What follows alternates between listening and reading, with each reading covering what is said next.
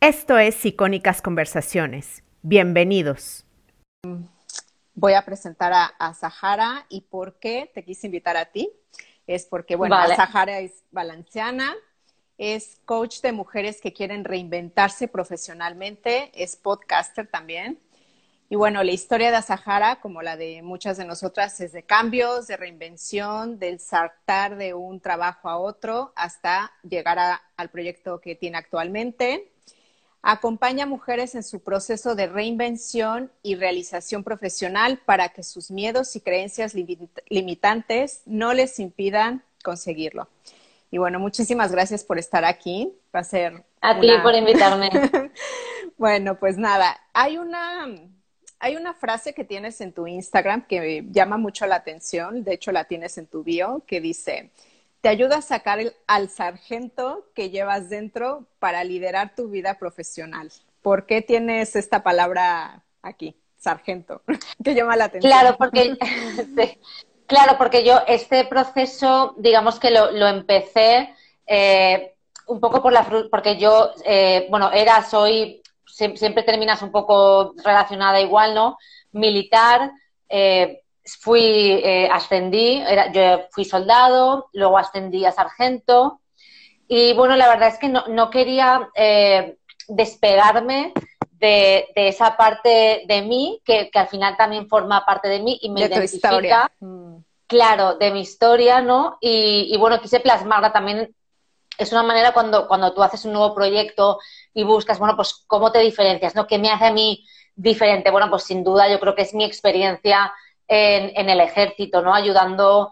Ahora me, enfoco más en mujeres porque es un trabajo muy masculino, pero yo verdaderamente llevaba años pues ayudando a los soldados pues a que encontraran otra vía profesional, porque al final ser soldado aquí en España eh, duras hasta los 45 años, no eres fijo. Entonces, yo llevo muchos años ayudándoles a encontrar otra vía profesional, a, a ver quién tiene potencial, quién vale para algo más que, estar ahí, ¿no? A ayudarles a hacer otras oposiciones, a sacarse una carrera, a, querer más, ¿no? Y al final también tú como, sargento también eres un referente para ellos, eres una persona que les motiva, que les tiene que dar ejemplo, que les tiene que liderar, que les tiene que empujar. Entonces dije, bueno, si realmente llevo haciendo eso eh, muchos años, ¿por qué no lo voy a poder hacer? Pero por la vía privada, ¿no? Con, algo más mío y que me permita ser más yo misma, ¿no? Porque al final cuando trabajas, eh, bien sea en el sector público o, en una empresa, mm, no tienes mucho margen de creatividad y en, y en, el ejército, pues bueno, el tema de la creatividad no se lleva, no, no se lleva mucho, ¿no? Es algo que los cambios van muy, de muy en poquito en poquito. Entonces, bueno, me apetecía hacer algo parecido a lo que estaba haciendo, pero ya pues de modo profesional, ya pudiéndome llamar coach o especialista en PNL y, con mujeres, porque me apetecía un poquito de energía femenina, la verdad. Ya. Oye, disculpa mi, ignorancia, pero es la verdad. ¿Qué se necesita para ser sargento? O sea, ¿por qué llegaste a ser sargento? Pues se necesita, bueno, van cambiando. La verdad es que cada año lo van, eh, cada vez se necesitan más cosas, porque como la situación en España lleva años siendo crítica y, bueno, con la crisis económica y todo, pues claro, hace a lo mejor 15 años o 20 o 30 años, cualquiera era militar, no te pedían cualquiera, incluso a lo mejor sectores, yo diría que hasta más desfavorecidos o con menos nivel de estudios, ¿no? Sin embargo, en los últimos años cada vez piden más estudios porque hay más gente que quiere venir, porque es una vía profesional como cualquier otra, entonces claro, van subiendo, van subiendo el nivel. Yo creo que ahora piden para ser suboficial, que es bueno sargento, eh, piden bueno el bachillerato desde luego y en muchos casos un grado medio, que sería como la formación profesional. Ok. No, me, me, llama mucho la atención también porque, como dijiste, es un medio muy masculino. O sea, que, ¿cuál era la relación hombre-mujeres ahí? Pues no llega al 15%. Ok es como, dependiendo de empleos, obviamente en, los niveles de tropas, soldados y eso hay más mujeres. Luego, si te vas a suboficiales, hay unas poquitas menos. Y luego oficiales, ¿no? Que ya son las tenientes, capitanas, ahí hay todavía menos.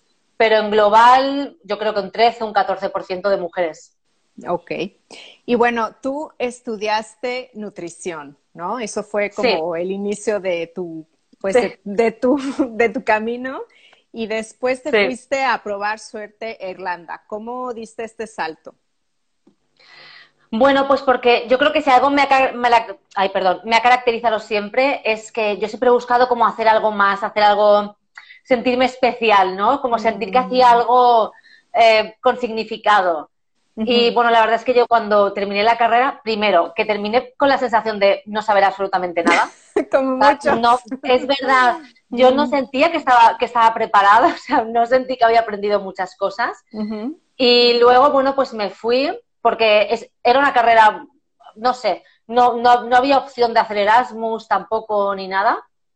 Y, y, dije, bueno, pues me voy con la intención de trabajar fuera, eh, de, de nutricionista y o bien quedarme por ahí o bien cuando volviera pues tener un mejor currículum, ¿no? Como diferenciarme. Claro. O sea, siempre buscas como diferenciarte. Eh, bueno, la verdad es que de mi idea principal, que era irme a los Estados Unidos, pues al final la fui, claro, a los Estados Unidos, bueno, que si fuiste a Irlanda. Sí, al final me fui a Irlanda, que era zona euro, todo mucho más fácil. Me fui primero de, de au pair, ¿Qué quiere decir como eh, de niñera más o menos, ¿no?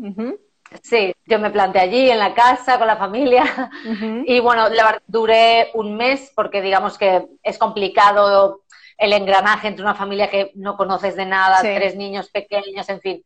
Al mes, bueno, pues dejé de trabajar con ellos y yo me busqué otro trabajo. Estuve tres semanas buscando trabajo, piso, y encontré, pero un trabajo pues poco cualificado. Era camarera que estaba muy bien, pero no era lo que yo había ido, ¿no? Bueno, pero te ayudó quizá con el inglés, ¿no?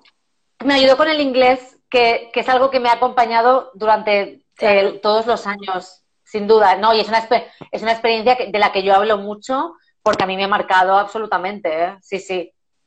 Y después te fuiste a España, te convertiste en sargento, de hecho te fuiste de misión a Irak. ¿Qué quiere decir ir de misión a Irak? Perdona que te lo pregunte.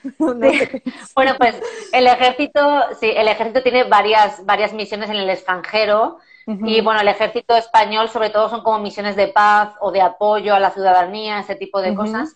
Excepto, bueno, la de Irak en este caso era de entrenamiento a las tropas iraquíes para luchar contra el ISIS. Ok. Entonces, bueno, pues estábamos en una base muy chiquitita y se le entrenaba a los soldados iraquíes, bueno, pues se les enseñaba pues, a cosas de militares. Ya, wow. Eres muy, muy, este, muy extraordinaria en este sentido. Y bueno, después hiciste coach y bueno, para ayudar a otras mujeres a reinventarse, ¿qué pasó? O sea, eh, ¿cómo diste el salto de sargento que está en Irak a ser coach?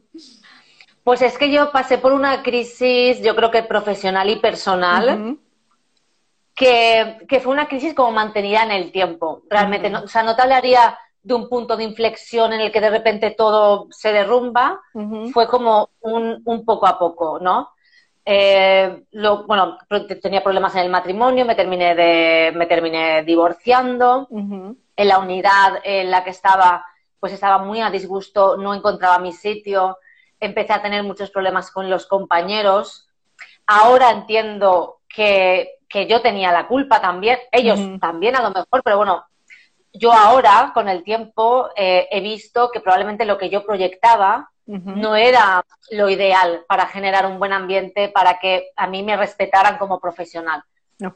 Entonces, ese círculo me fue haciendo cada vez más pequeña. Yo me sentía fuera de lugar, me sentía mala profesional porque no me gustaba lo que, no el hecho de ser militar, no me gustaba la tarea concreta que yo estaba haciendo. Entonces, bueno, pues al final ya entré en un, en un bucle de hastío, de, desgana, de, estar en, modo reactivo con la gente. Eso afectó a mi matrimonio también. Entonces, al final la pelota se hizo muy grande hasta que tuve un problema, bueno, un problema en el, en el trabajo. Yo estaba propuesta para ir a otra misión y me sacaron yo estaba muy contenta porque iba con el inglés, entonces a mí eso me hacía sentir pues importante, me hacía sentir bien, porque los militares, eh, el tener inglés es un factor diferencial, muchos no lo tienen. Y bueno, pues de la noche a la mañana me dijeron que no, que, que preferían llevar a otra persona. Entonces, claro, mí, me lo tomé muy mal. Me lo tomé muy mal, pero porque yo ya estaba muy cansada de sentirme mal, de sentirme poco valorada, de sentirme frustrada. Entonces, bueno, me cogí unos, estuve unos meses de baja por ansiedad. O sea, yo ya lo quería volver a ese sitio a trabajar. Y bueno, y entonces en ese momento fue cuando cambié de ciudad, me vine, me salió una vacante a Zaragoza, pude cambiar de, pude cambiar de ambiente, de entorno. Y ahí fue cuando dije, bueno, yo ya, esta es mi oportunidad para empezar de cero en una ciudad nueva, con otros compañeros, con otra gente. Es mi oportunidad de demostrar que yo valgo, que soy una buena profesional, pero necesito ayuda. Entonces ahí fue cuando yo eh, hice mi propio proceso de coaching con mi propio coach, cuando me di cuenta de muchas cosas y entonces ahí fue cuando entendí pues la importancia que tiene el, la autoestima y, y, el sentirte segura de ti misma, el superar muchos miedos, eh, muchas frustraciones para ser una buena profesional, ¿no? O sea, no vale con que tú digas, no, es que yo lo merezco, es que yo soy, no es que te lo tienes que creer de verdad. desde dentro. Yo me di, claro, yo me di cuenta de que yo no me lo creía y de que yo había permitido pues que los demás me vieran pequeña, ¿no? Entonces, creo que es fundamental eh, eso, ¿no? Y luego también, claro, me di cuenta de la importancia que tiene el sentirte realizada profesionalmente, el ir a gusto a trabajar, la importancia que tiene en tu vida. Ah, sí, en tu vida y en tu, en tu, en tu identidad. Trabajando.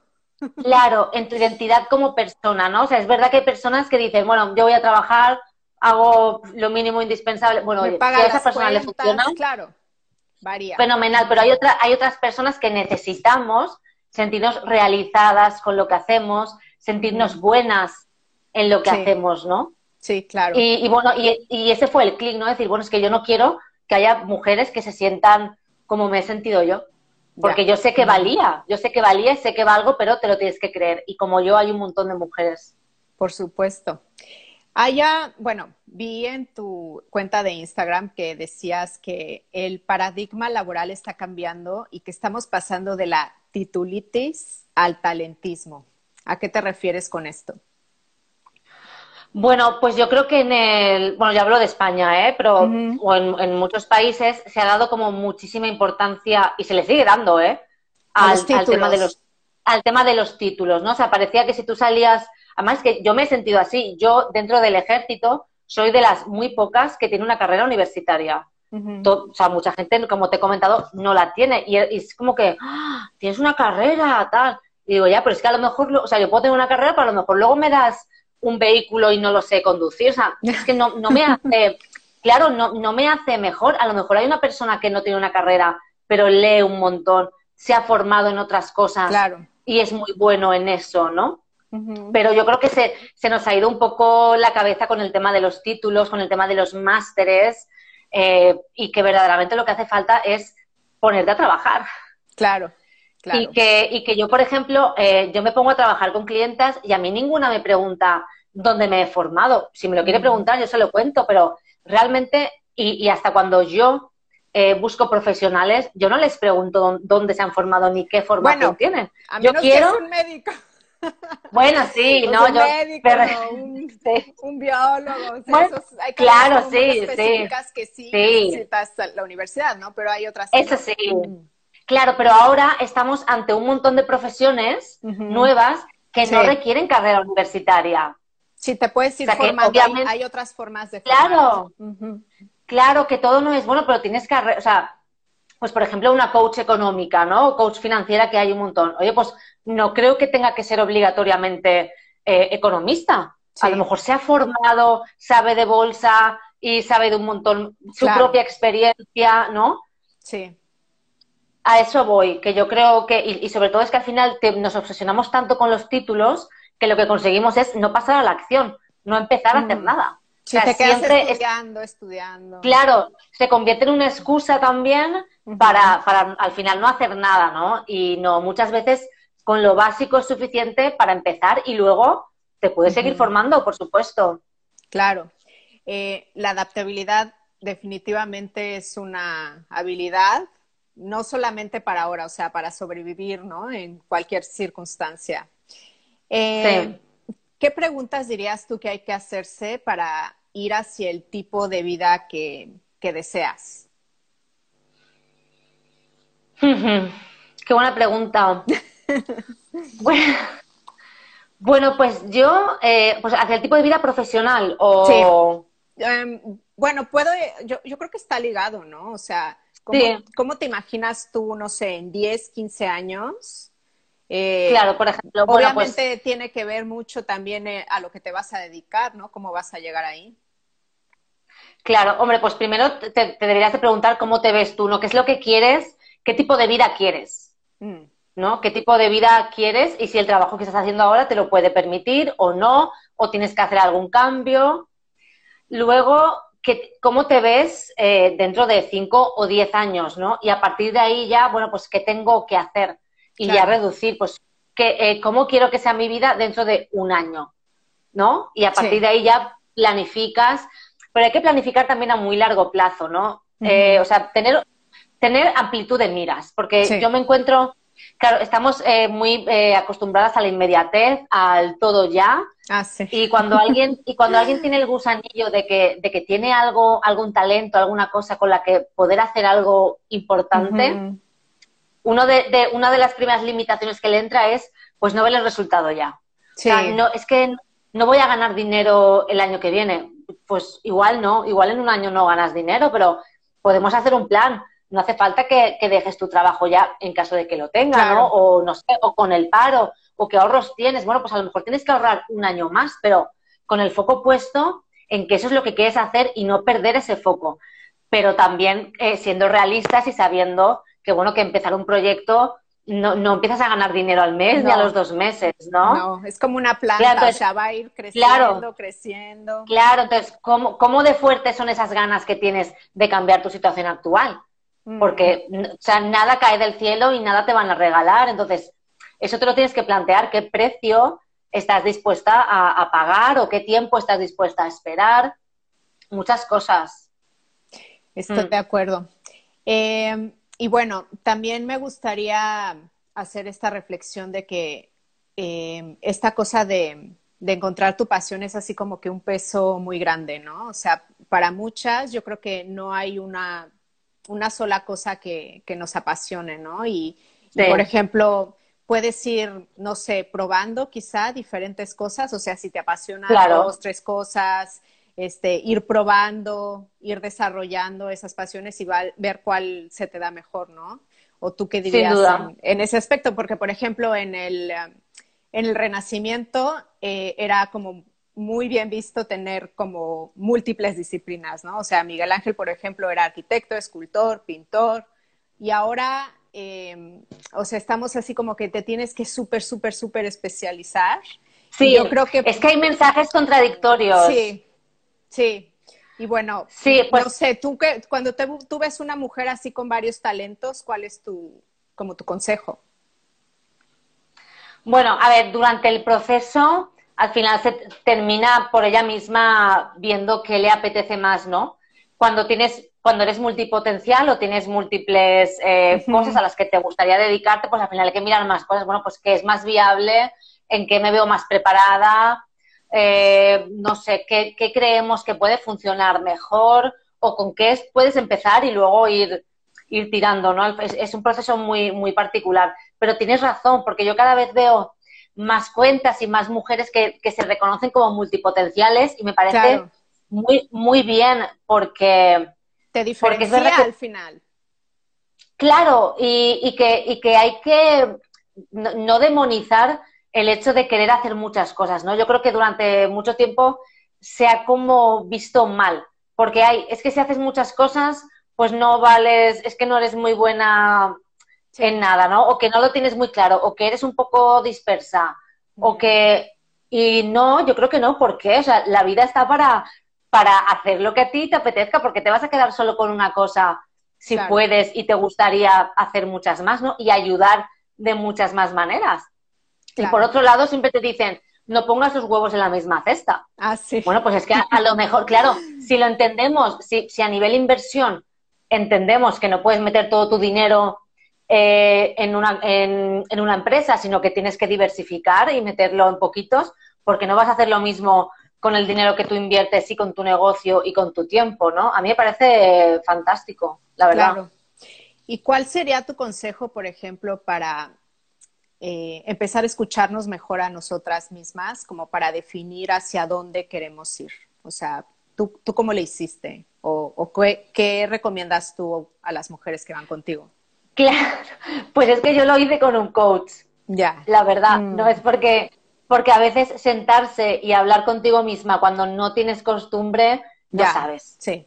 No sabes. Y yo antes ni meditaba, ni hacía. Yoga sí que hacía, pero hacía un yoga como muy, muy de deporte, o sea, estirar y posturas y ya, no, no, o sea, nunca me, me, dejaba para mí ni dos minutos de relajación. Entonces, a ver, yo, aunque parezca un poco corporativista, pero yo les recomendaría pues eh, pedir, ayuda. Ayuda. ¿no? O sea, al final es un empujoncito, o sea, no hay que estar ni, ni, ni fatal, ni con una depresión horrorosa, ni nada, simplemente que notas que, no te sientes bien o que no sabes hacia dónde ir o que sabes que tienes mucho más que sacar y no sabes por dónde sacarlo, ¿no? Yo les diría que pidiesen ayuda. A veces, fíjate, a mí, eh, antes de yo trabajar con mi coach, tuve una consulta con un primo político mío, Que, él, no es coach, pero sí que tiene muchas habilidades personales y trabaja en centros de estos como de familias desestructuradas, ¿no? Para el ayuntamiento de, en un ayuntamiento de Reino Unido. Y él a mí, una de las cosas que me dijo, me dijo, mira, Zara, tú no estás, o sea, no estás mal, no estás deprimida ni nada. Dice, lo que necesitas es cambiar de entorno. O sea, el mm. problema tuyo está en ese sitio en el que estás. Cuando salgas de ahí, todo estará fenomenal. Y es cierto, pero necesitas trabajarlo mucho, ¿no? Entonces, yo les recomendaría que, que buscasen ayuda. Y si no pueden, pues meditar, y meditar no es eh, levitar, ni que vuelen, ni que se le ponga la mente en blanco, ni nada. Simplemente quedarse un ratito con ellas mismas, en silencio, con música relajante e intentar escucharse. intentar notar las sensaciones del cuerpo, si ven que se ponen nerviosas, si son capaces de relajar. Y poco a poco algo, algo descubrirán. A lo mejor eso les hace, oye, pues si necesito ayuda, oye, pues por aquí o pues por allá. Me encanta esto que mencionas del entorno porque yo creo que se aplica, o sea, para mí se aplica a todo porque, no sé, cuando otra vez el ejemplo de la planta, ¿no? Cuando tienes una planta eh, y no ves que no está creciendo, no empiezas así a jalar la planta, o sea, en realidad le pones el entorno adecuado para que crezca. Claro. Entonces fue más o menos lo que pasó contigo, ¿no? Claro. Claro, lo que pasa es que a veces es complicado eh, que que ellas, claro, que ellas se den cuenta de eso o cambien, mm. cambien el entorno, que no tienes que cambiarte de ciudad, pero a lo mejor sí de trabajo. o de amigos, o, o, de amigos, o, de actividades, sí. Es complicado, es, es, una conclusión a la que cada una tiene que llegar por ella misma. Si te lo dicen, mm, no. Sí. Aquí me está, nos está diciendo, veré algo de arte, va bien también, te centra y te ayuda a reconocer quizá que necesitas. Sí, alguna actividad creativa, sí, sí, sí. hacer algo diferente. son muy buenas, ¿no? Sí, o hacer algo diferente a lo que haces, probar cosas nuevas. Claro. Yo creo algo que te guste, ¿no? A mí, por ejemplo, pues bailar me encanta y yo la verdad es que bailando desconecto un montón y soy requete feliz. Pues eh, si alguien tiene una actividad que sepa que le gusta y por, motivos de familia, de hijos, de trabajo, de lo que sea, ha dejado apartada, que vuelva a ella. Porque al final es como fluir a favor de, corriente, ¿no? Y, la energía. Y, es como, como abrir un poco el canal de energía y todo. Y ayudar a que todo vaya fluyendo, ¿no? Las ideas, la energía, un poco todo. Sí. Oye, sí, estoy de acuerdo. Y esta pregunta, bueno, yo creo que te la hacen las mujeres que van contigo bastante frecuentemente, ¿reinventarse profesionalmente supone emprender o no? No. No necesariamente. Yo lo digo mucho, no, yo lo digo mucho porque muchas se asustan, también por lo que te digo, porque piensan que, ya mañana tienen que, dejar el trabajo, lo tienen que dejar ya y ya tienen que ponerse con el negocio ya, y no, es que requiere su tiempo, o sea, a lo mejor desde que, o sea, si, si finalmente decidieras dejar tu trabajo, a lo mejor pasa un año. Desde, que, desde que encuentras lo que quieres hacer, desde que lo trabajas, eh, te coges a una mentora o no, o, le das forma a todo, puede pasar un año tranquilamente. Y no pasa nada, o sea que nada es inmediato. Eso para empezar. Y segundo, yo entiendo que a lo mejor hay personas que no quieren emprender, pero no están bien en el trabajo en el que están. Entonces, a veces simplemente trabajando las inseguridades, los bloqueos, la autoestima, esa persona termina viendo su situación de una manera diferente. Termina proyectando una imagen completamente diferente y al final cuando tú cambias, todo cambia. Y la gente te ve diferente y tú, sin darte cuenta, es como le dices a los demás cómo te tienen que tratar, ¿no? Quién verdaderamente eres. Y a veces simplemente con eso cambia y muchas veces dicen, pues estoy mejor, ya no quiero, ya no quiero cambiar de trabajo, o sea, ya se sienten por sí mismas eh, realizadas y seguras para, para, permanecer donde están o para dentro de donde están buscar otras vías, que, que también las hay. Lo que pasa es que muchas veces les da miedo, oye, pues hablar con el jefe, mira, pues en este puesto no estoy bien, se me puede buscar otro lugar, puedo cambiar de ciudad o de localización o no sé, cada empresa es un mundo, ¿no? Pero eh, tienen mucho miedo a hablar con los superiores. Sí. Mucho. A, a veces vienen, joder, es que llevo 15 años cobrando lo mismo. Bueno, pero tú has sido tu jefe y le has pedido un aumento. No. ¿Y por qué? O sea, que, no, que, no, porque ¿y si me despide? ¿Y si se enfada? ¿Y si entonces me mira más? Bueno, yo creo que no, pero tampoco sería el fin del mundo, a ver, pero que no hay por qué pensar así. Y luego otra pregunta también, ¿tú has hecho algo para merecer ese ascenso o ese aumento de sueldo? Claro. bueno, la, experiencia, ¿no? Ya. Sí, pero, pero como han entrado, porque yo me he visto en esa situación, como han entrado en ese círculo de acomodamiento, de enfado, de crítica, de envidias con mm. los otros, de fíjate, este hace y a mí no, y este hace y a, y a este le han dicho y a este no y tal y cual. Claro, a lo mejor tú no estás proyectándote como la buena profesional que tú piensas que eres y, y seguro que lo eres, pero algo en ti no se lo está creyendo porque no es lo que les estás enseñando, ¿sabes? Sí. Pero bueno, en definitiva no, no es obligatorio emprender, o sea, se puede cambiar de empresa, de trabajo, intentar buscar un nuevo puesto dentro. Hay muchas posibilidades y es un proceso. Sí. Mm. Es que es, es, más reinvención personal casi también que profesional. Sí, está como, no sé, unido. Unido, absolutamente. Sí, sí, sí, sí. Y ahí en tu IGTV vi que tenías un video en el que hablabas de decir que no y poner límites, ¿no? Y hablabas de, de, cuatro cosas, informar, pedir, insistir o, bueno, y finalmente irse. ¿Me puedes contar un poquito de estos cuatro pasos como para poner límites y decir que no? Claro, yo este ejemplo lo, lo puse, eh, claro, que decir que no eh, engloba como muchas situaciones posibles, ¿no? Yo lo que, claro, o sea, puede ser que no quieres algo, pero también que no quieres un comportamiento determinado de una ah, persona hacia ti, ¿no? Que es, que es un poco a lo que yo lo orientaba, pero que es extrapolable a cualquier cosa. Entonces yo hablaba de una situación que a mí me había pasado, como te he comentado antes, yo pasé años muy malos, en los que yo tenía compañeros que bueno, no voy a decir que me tratasen mal porque quedaría como a lo mejor fuera de lugar, pero que no me respetaban. O sea, no me respetaban, era todo mucha, muchos cuchicheos, mucha crítica, eh, pues a lo mejor hablaba y me mandaban callar, en fin, un trato que no, que, a mí me llevó al punto en el que llegué, ¿no? Entonces, una de las veces, pues me pasó eso, un compañero estaba enfadado conmigo por, por algo del trabajo, bueno, me empezó a gritar, a decir que yo era una inútil, que era no sé qué, que era no sé cuántos, delante de el resto de compañeros.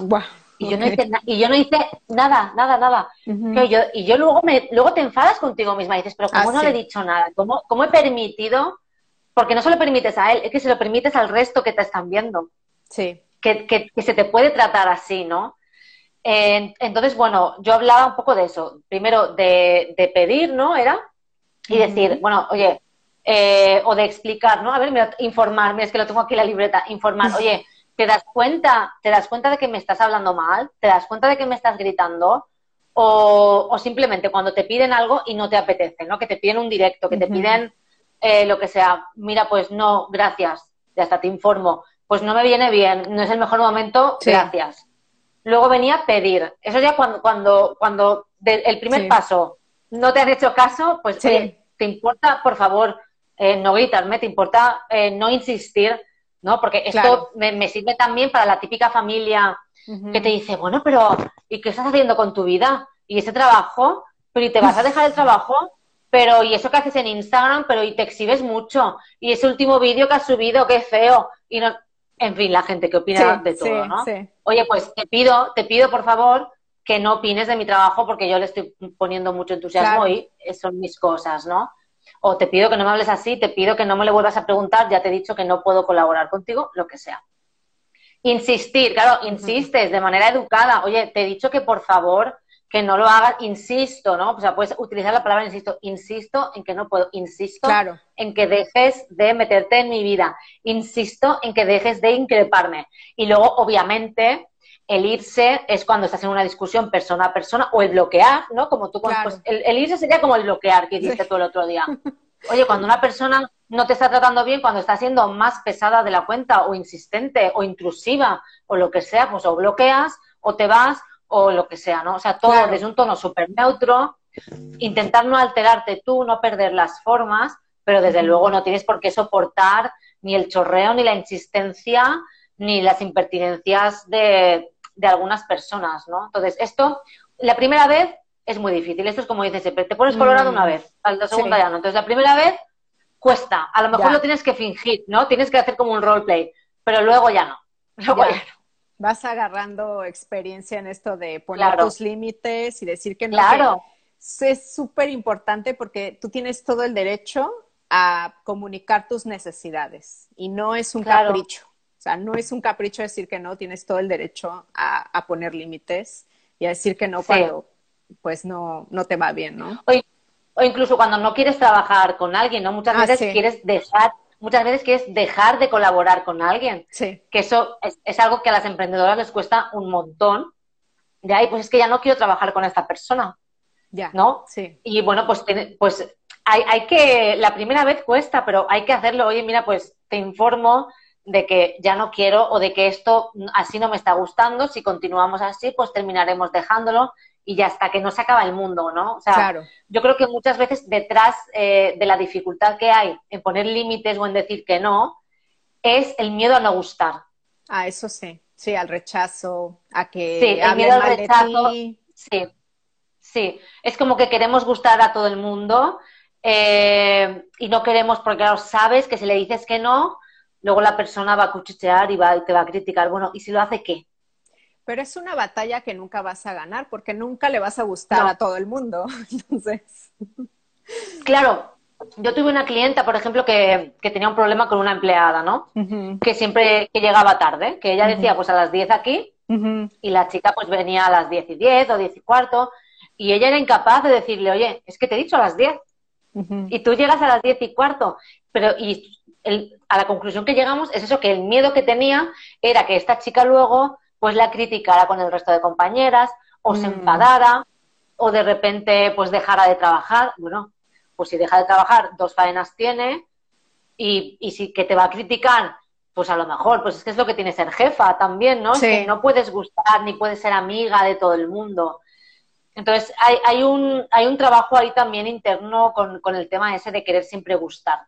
Sí, Exactamente, que yo creo que lo tenemos sobre todo más las mujeres que los hombres, ¿no? Esta presión de siempre querer agradar, como dice Diana, sí. Sí, es verdad. No mm. sé. Y bueno, eh, desde tu experiencia, ah, espera, que hay una cosa que ah. te quería preguntar, porque tú hablabas de, de, las enseñanzas que nuestros padres nos dan eh, sobre el dinero, ¿no? ¿Me puedes platicar rápidamente qué pasó específicamente en tu casa y qué aprendiste con esta experiencia con tu padre? Ah, vale, pues con mi, mira, pues con mi padre precisamente cuando tú me has dicho y por qué lo de el tema del ejército, ¿no? Sí. Pues con mi, con mi padre pasó que él falleció cuando yo era pequeña, yo tenía nueve años y bueno, la verdad es que pues el pobrecito no, no tenía un trabajo cualificado y, y, no ganaba, el peso económico lo llevaba a mi madre más. Y bueno, pues a mi madre se le quedó una pensión de viudedad pues irrisoria, que luego se casó y, y, la perdió porque tampoco merecía la pena. Y yo, bueno, pues tenía mi, mi pensión de orfandad que mi madre me iba metiendo ahí en el banco todos los meses.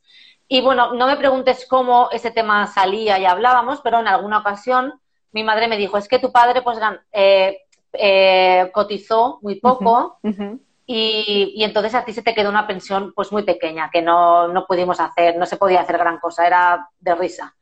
Y eso, y es que tu padre cotizó muy poco, pues eso, porque traba, pues tenía trabajitos, entonces, que porque cotizó poco a la seguridad social. Entonces yo, en mi cabeza, sin darme cuenta, asocié que, claro, que si tú cotizas poco a la seguridad social, de mayor te queda poco dinero. Claro.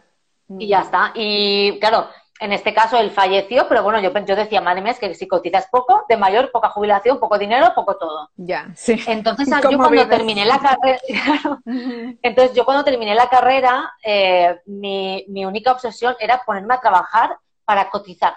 Mm. o sea, era, una, era la palabra que tenía como aquí pegada en la frente, cotizar, sí, cotizar. Tatuada ahí. Y de hecho, sí, y de hecho ingresé en el ejército por eso, porque yo volví de Irlanda con 22 años o 23, con 23 creo casi.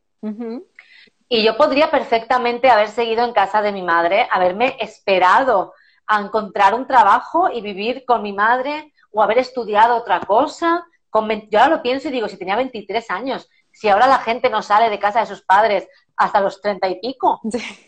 Y yo estaba agobiada, tengo que cotizar, tengo que cotizar. Y entonces dije, ¿qué es lo más rápido? ¿Qué se me puede dar bien y tal? Pues me hago, me meto en el ejército.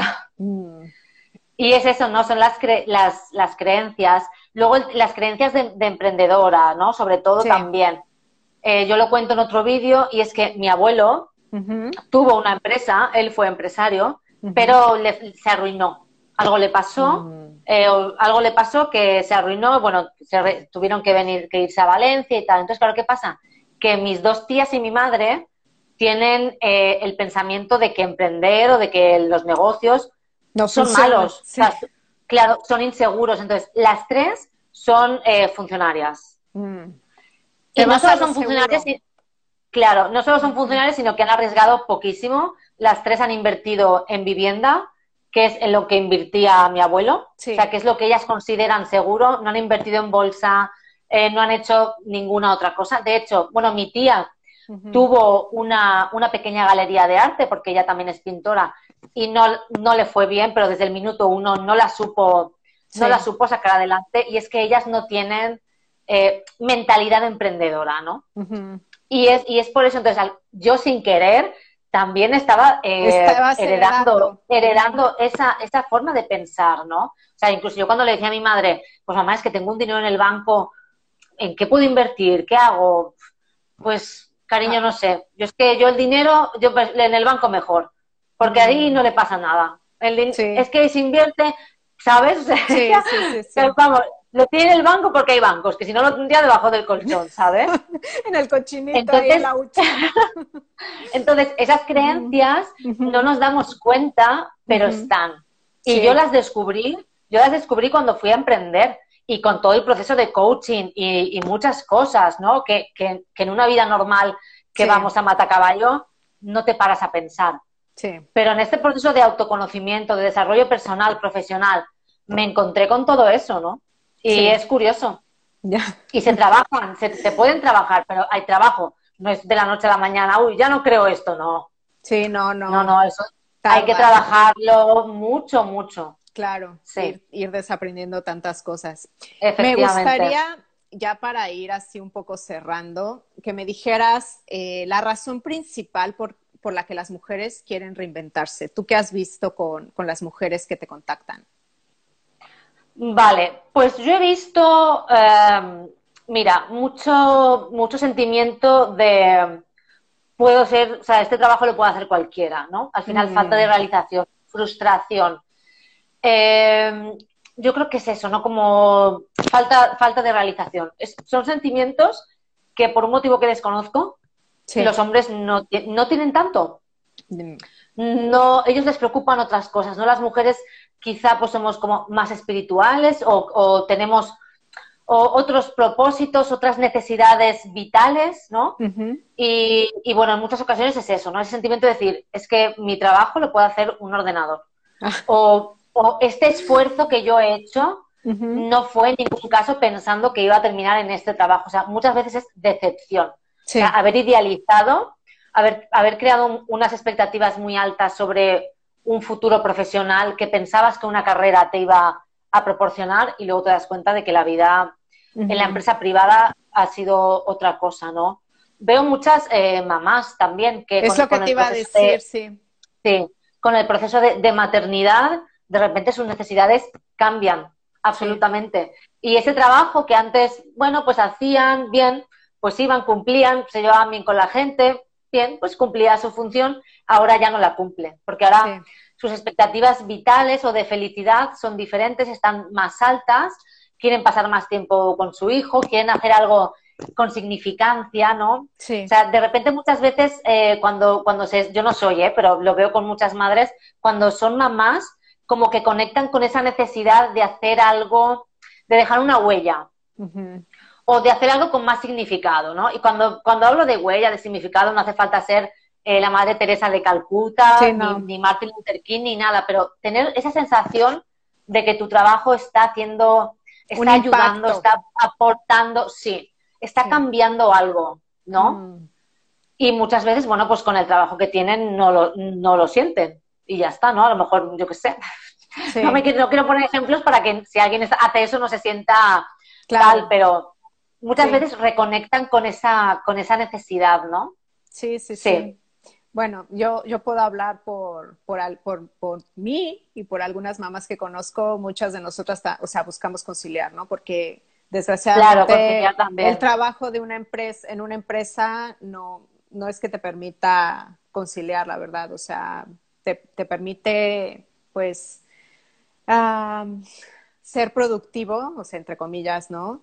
Bajo los parámetros que conocemos de oficina de 9 a 6, bueno, que ahorita ya está cambiando todo, ¿no? A partir del COVID yo creo que va a haber mucho más teleworking y más flexibilidad, pero bueno, normalmente una mm. empresa privada y yo creo que también una empresa pública pues no te, no te permite esto, ¿no? Cuando, cuando eres mamá.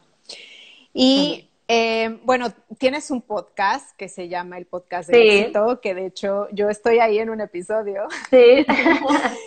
me gustaría que me contaras qué has aprendido de todas esas mujeres maravillosas que has entrevistado. ¿Qué, Ay, pues un montón de cosas. un montón de cosas. yo cada vez que termino una entrevista es que termino con, una plenitud. Sí. me encanta, me, encantan las entrevistas. Me encanta conocer sus historias. ¿Y qué he aprendido? Bueno, pues he aprendido que nada es inmediato. Sí, eso sí. Eh, eso, eso me gusta porque yo muchas veces les pregunto, o sea, y ves como el proceso desde que quisieron dejar su trabajo hasta que emprendieron o hasta que cambiaron o hasta que hicieron pues a veces ha pasado un año, a veces han pasado dos. Sí. Han habido mujeres que han tenido tres emprendimientos hasta que consiguieron el que querían. Eh, hay algunas que, han emprendido, pero que continúan teniendo un trabajo porque a lo mejor su emprendimiento tarda, o sea, a lo mejor llevan ya tres años y todavía no están ganando dinero eh, o dos que les, que les permita tener la vida que ellas quieren. Porque tú también cuando, cuando emprendes, tú te imaginas una vida mejor que la que tenía, que la que tienes ahora, ¿no? Entonces, está bien si, si lo compaginas, no pasa nada, o sea, no eres, no eres menos, ni eres fracasada, ni ah, nada, es normal, es que todo, todo lleva su, su proceso, ¿no? Claro. Entonces, bueno, he aprendido de, de superación, de verdad, hay historias eh, espectaculares que las escuchas y dices, bueno, si es que lo mío no son problemas, o sea, si esta persona ha superado esto, ¿cómo no vas a superar tú que me estás escuchando lo que sea que te está pasando, ¿no? Sí, mucha inspiración. No sé, eh, sí, sí, sí, sí. Pues me encanta. ¿Cómo se llama tu podcast para que, por si alguna quiere ir a, buscarlo? Ah, el podcast se llama El, podcast del éxito. Sí, y está en todas las plataformas. Sí, lo tengo en Spotify, en Evox, en Spreaker, en iTunes. Sí. En todas. Y bueno, ya la última pregunta, y esta es una pregunta que, bueno, si se escuchan, las que escuchan el podcast sabrán que la hago a todos. Eh, ¿Tu secreto para emprender bonito cuál es? Pues yo creo que ser, buscar, o sea, intentar siempre ser yo misma y ser coherente. Mm. ¿Sabes? No sentir, no sentir que estoy mintiendo. Eh, es verdad que no, mentimos eh, en Instagram y todo, pues hay facetas de nuestra vida que no enseñamos porque no tienen que ver con el negocio y tampoco es obligatorio. No, y aparte no tienes que estar mostrando todo. Claro, pero yo sí que necesito ser coherente, porque yo me he sentido tantas, durante tanto tiempo como fuera de lugar, como teniendo que fingir algo que no era o que no, o que no me sentía, que tenía claro que si, que, que si yo emprendía esto era para poder ser más yo misma, ¿no? Es verdad que cuando te pones un uniforme o cuando trabajas pues en representación de un país o de una empresa, tienes que cumplir eh, con ciertos cánones y es ok y lo compro, pero no en mi negocio. Sí. ¿Sabes? O sea, yo en mi negocio necesito hacer las cosas como yo quiera, como yo las sienta eh, y, ser yo misma. Ser yo misma y ser coherente. O sea, es que yo, yo lo noto, cuando no estoy siendo coherente es como que tienes un bloqueo energético y algo no está funcionando. Entonces, no, yo, yo creo que ese es mi secreto, o sea, ser yo misma y ser coherente y escucharme. Y ya está. Yo creo que tu emprendimiento es un reflejo de ti, ¿no? Como pues yo, por ejemplo, también puedo decir que Emprende Bonito es un reflejo de mí prácticamente. Claro. Es que no mm. tiene sentido eh, em, empezar esta aventura para, para, para, ser otra persona, ¿no? Sí, sí. Para mí no lo tiene. Sí, no, no, no es sostenible tampoco. Claro. Pues muchísimas gracias, eh, a Sahara, de verdad te lo agradezco, la pasé muy bien. Se me ha pasado rapidísimo. Sí, sí. Me ha pues, encantado. Muchísimas gracias a las que se unieron. Eh, sí, libertad y ser genuina, dice Diana. Eh, muchísimas gracias a los que estuvieron aquí y bueno, este se va a quedar en, en redes sociales y también se va a podcast. Muchísimas gracias. Que tengan buen día.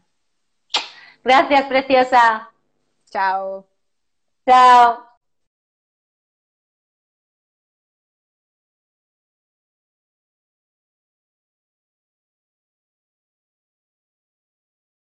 Gracias por escuchar Icónicas Conversaciones, en donde exploramos ideas clave y hacks para una vida plena y con propósito. Sapiencia y ciencia para la vida. Asegúrate de no perderte ningún episodio suscribiéndote en tu plataforma de podcast preferida. Para más contenido y actualizaciones, sígueme en mis redes sociales. Me puedes encontrar como Jessica Austria. Hasta la próxima.